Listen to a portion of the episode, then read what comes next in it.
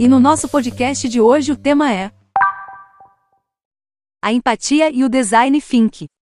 Quando você escuta a palavra moda, que imagem que vem à sua mente? Eu já estou imaginando aquelas modelos desfilando com roupas de alta costura naquelas passarelas super iluminadas. Mas além da moda de vestuário, existem palavras da moda. Já ouviu falar nisso? Cada grupo de pessoas se identificam culturalmente com um conjunto de atributos que fazem com que elas se sintam parte de uma, de uma mesma tribo.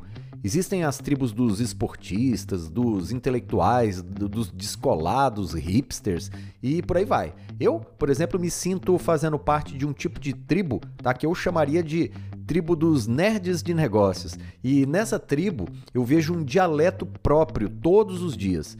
Geralmente são frases que misturam palavras em inglês e em português. Algumas vezes essas palavras elas ficam em inglês porque são necessárias e não existe uma boa tradução. Mas para ser honesto, na maioria das vezes são palavras usadas para parecer que a pessoa que está falando é mais especialista naquele assunto. Na linguagem dos nerds, eu costumo ouvir frases assim do tipo: "Não se esqueça da daily que a gente tem marcado para amanhã cedo. Já mandei um invite aí no seu calendar, tá? Para nossa call, OK?" Então eu ouço isso aí todo dia. Mas que em português puro a gente poderia traduzir tranquilamente por algo assim, mais ou menos assim, ó. Não se esqueça da reunião que a gente tem amanhã, tá? Que a gente tá marcado para amanhã cedo. Eu já mandei o convite para o seu e-mail para a gente fazer a videoconferência, ok? Pronto, é a mesma coisa, tá? Então, se essa frase pode ser totalmente escrita em português, por que que muitas pessoas ainda se insistem em misturar esses termos em inglês? E a resposta é simples: para gerar empatia entre as pessoas da mesma tribo. Mas afinal, o que, que é empatia no mundo dos negócios?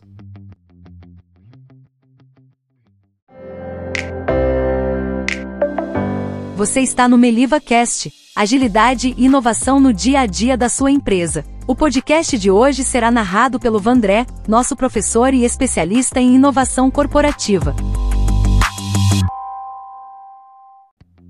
Antes de entender o que significa empatia, é fundamental a gente compreender que não existe apenas uma definição de empatia, porque existem, na verdade, três tipos distintos de empatia e cada tipo tem a sua definição. Ao longo dos anos, como especialista em inovação de design thinking, eu já perdi a conta de quantas vezes eu perguntei para as pessoas o que, que significava empatia para elas. Mas a resposta clássica e provavelmente a que você deve estar pensando agora é a seguinte que eu mais ouço. Empatia é o exercício de me colocar no lugar das outras pessoas. Por mim, essa definição tá ok, tá? Ela é até suficiente para a gente começar. Ela não está errada, mas não se limita somente a nos colocarmos no lugar das outras pessoas. Primeiramente, porque a gente pode nos colocar no lugar dessas outras pessoas de maneira abstrata ou de maneira concreta. Ou seja, a gente pode apenas nos imaginar passando pela mesma situação ou a gente pode passar pela mesma situação de outra pessoa. Então acho que nem preciso aqui dizer que passar pela experiência concreta de uma outra pessoa é muito mais intenso e muito mais revelador do que imaginar de forma abstrata o que, que a outra pessoa pode estar sentindo. Concorda comigo? Dessa forma, a gente já pode imaginar que o nível concreto de empatia é muito mais intenso do que esse nível abstrato. Olha só para simplificar aqui. Eu sou, assim, biologicamente um homem. E nesse contexto eu não tenho útero, né? E eu não posso, pela tecnologia atual, gerar um bebê no meu ventre, porque nem ventre eu tenho. Então, eu jamais poderei passar pela experiência concreta de gerar uma criança. Mas eu posso imaginar como seria, de certa maneira, de forma abstrata, passar por algo assim. Entretanto, se uma mulher que já esteve grávida e deu à luz ao seu filho, essa mulher pode, com muito mais segurança, imaginar o que uma outra mulher grávida está sentindo né, no momento aí, por exemplo, do trabalho de parto.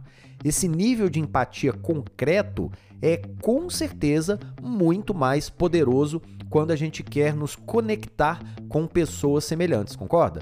Eu, por exemplo, já tive cálculos renais diversas vezes. Eu acho que foram umas cinco vezes que eu já tive aí as famosas pedras nos rins, né? E eu posso afirmar assim com absoluta certeza que a dor causada pelas pedras nos rins é uma das maiores dores que eu já senti em toda a minha vida, tá? Mas eu nunca vou poder afirmar que a dor do parto é maior do que a dor das pedras nos rins.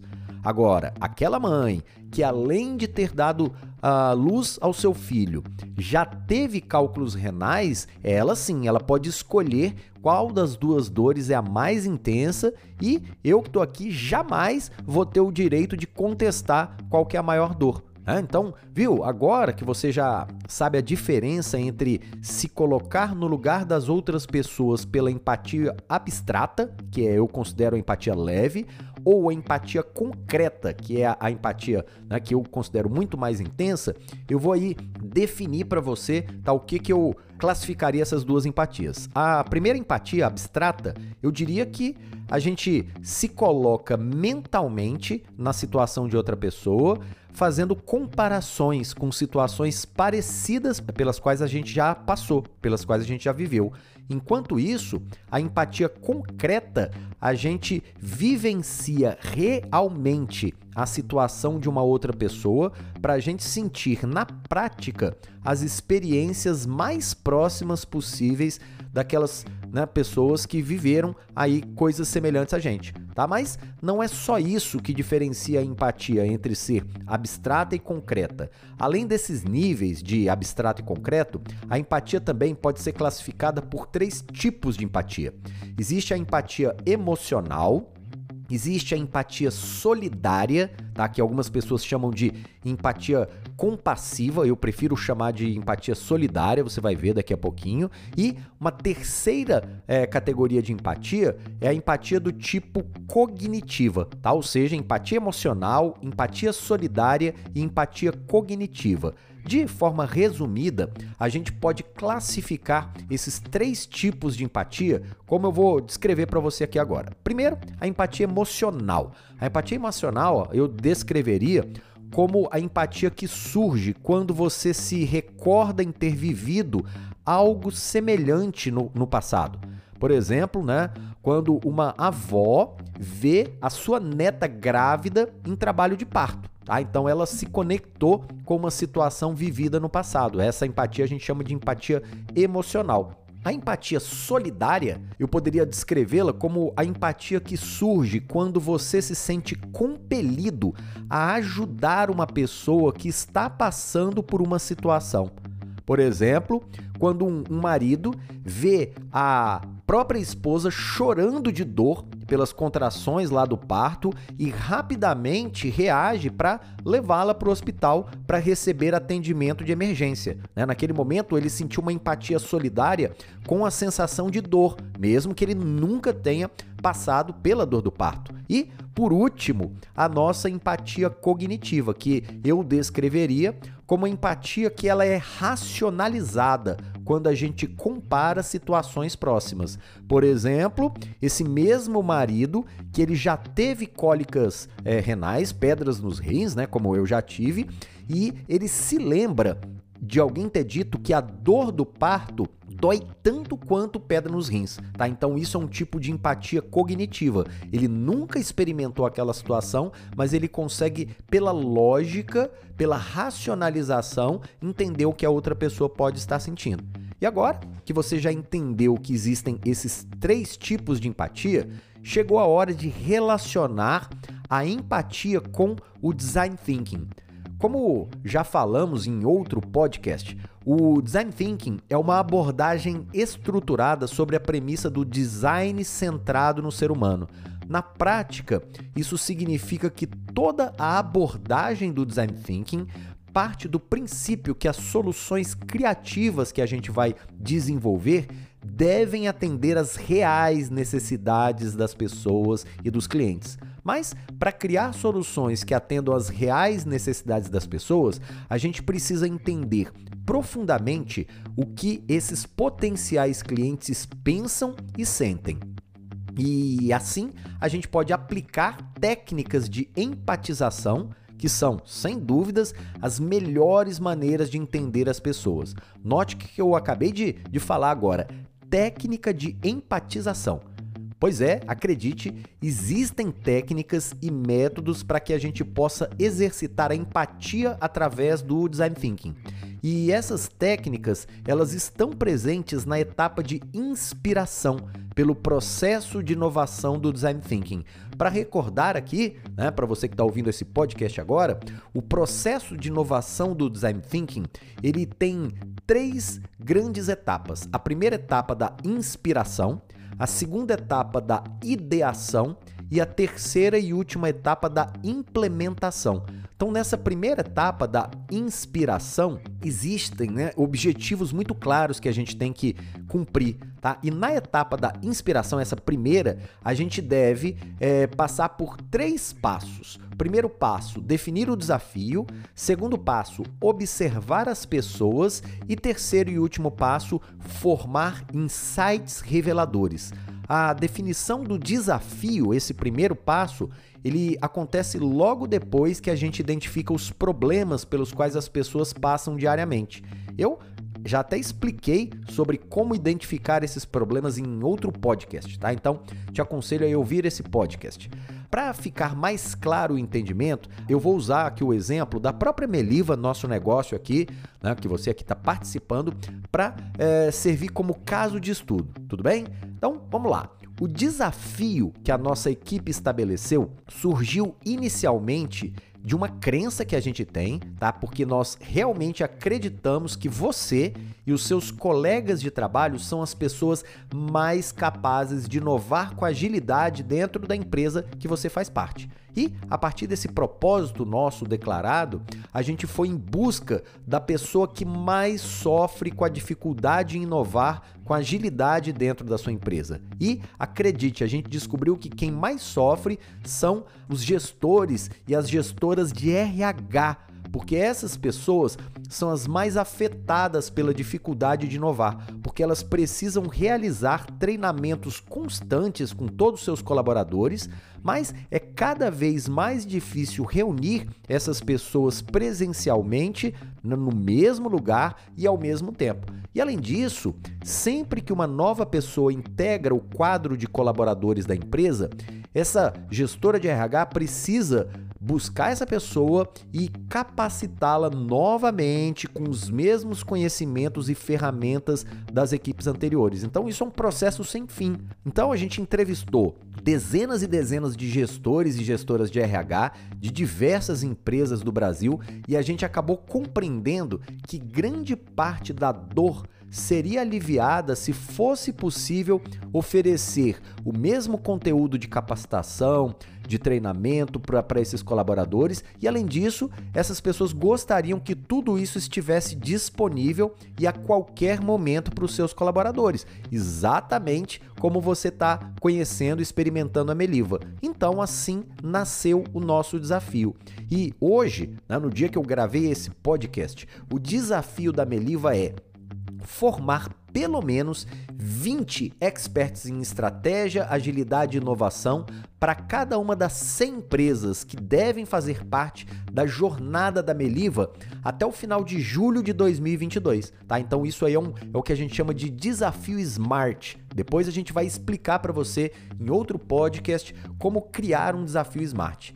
Veja que o desafio é nosso, mas quem será beneficiado é você que está ouvindo esse podcast agora. Isso aconteceu porque a metodologia segue o design centrado no ser humano, uma característica típica do design thinking. Mas não se trata de apenas olhar passivamente né, para as pessoas. A gente tem que observar as pessoas no contexto do design thinking. Para observar as pessoas no design thinking, a gente precisa aplicar técnicas de empatização. E isso, se a gente fizer de forma correta, pode mudar a maneira com que a gente cria produtos, serviços e até mesmo a estratégia de uma empresa. Mas como que a gente pode aplicar empatia como técnica? Né? A gente está acostumado a entender aí que a empatia é um tipo de emoção que nos atinge, assim, sem a gente é, conseguir racionalizar, né? sem que a gente possa sequer controlar esse sentimento. Tem pessoas que a gente considera serem pessoas muito empáticas, né? São vistas pessoas assim, essas pessoas geralmente são vistas como pessoas muito sentimentais e que estão sempre se doando aos outros. Isso acontece porque quando a pessoa em questão está sujeita a um tipo de empatia que a gente classifica como empatia solidária, que é aquela que eu falei mais cedo, que a pessoa fica compelida a fazer uma algo, né, ajudar o outro quando se coloca numa posição empática. Mas existe uma empatia que a gente pode racionalizar, que a gente pode comparar, que a gente pode medir, que a gente pode julgar essa é a empatia cognitiva, que eu já falei mais cedo. E é exatamente esse tipo de empatia que a gente utiliza no design thinking para, de forma consciente, premeditada, desenvolver a conexão necessária com todos os nossos clientes, para que seja possível entender suas maiores dores e, dessa forma, para que a gente possa criar soluções que essas pessoas realmente desejam, que sejam factíveis de serem desenvolvidas pela tecnologia atual e que sejam viáveis economicamente. Né? Então, essa é a visão mais importante que você precisa ter a respeito da empatia e do design thinking. Agora você já entendeu que para inovar de verdade, a gente deve criar soluções com foco do cliente, abandonando definitivamente o conceito ultrapassado de foco no cliente. E a única maneira de fazer isso é aprendendo a criar soluções centradas nas pessoas. Mas para fazer isso, a gente precisa criar desafios motivadores que, quando atingidos, beneficiem diretamente o seu cliente. Para isso acontecer, a gente deve entender profundamente, através da empatia, o que esse cliente pensa e sente. Se a gente tiver o domínio e a consciência empática, a gente pode compreender os pensamentos e sentimentos mais íntimos dos nossos clientes e assim entregar o que essa pessoa precisa e que talvez nem saiba através do uso da empatia cognitiva. E como já disse aí o nosso saudoso Steve Jobs, as pessoas não sabem o que elas querem até que a gente mostre a elas.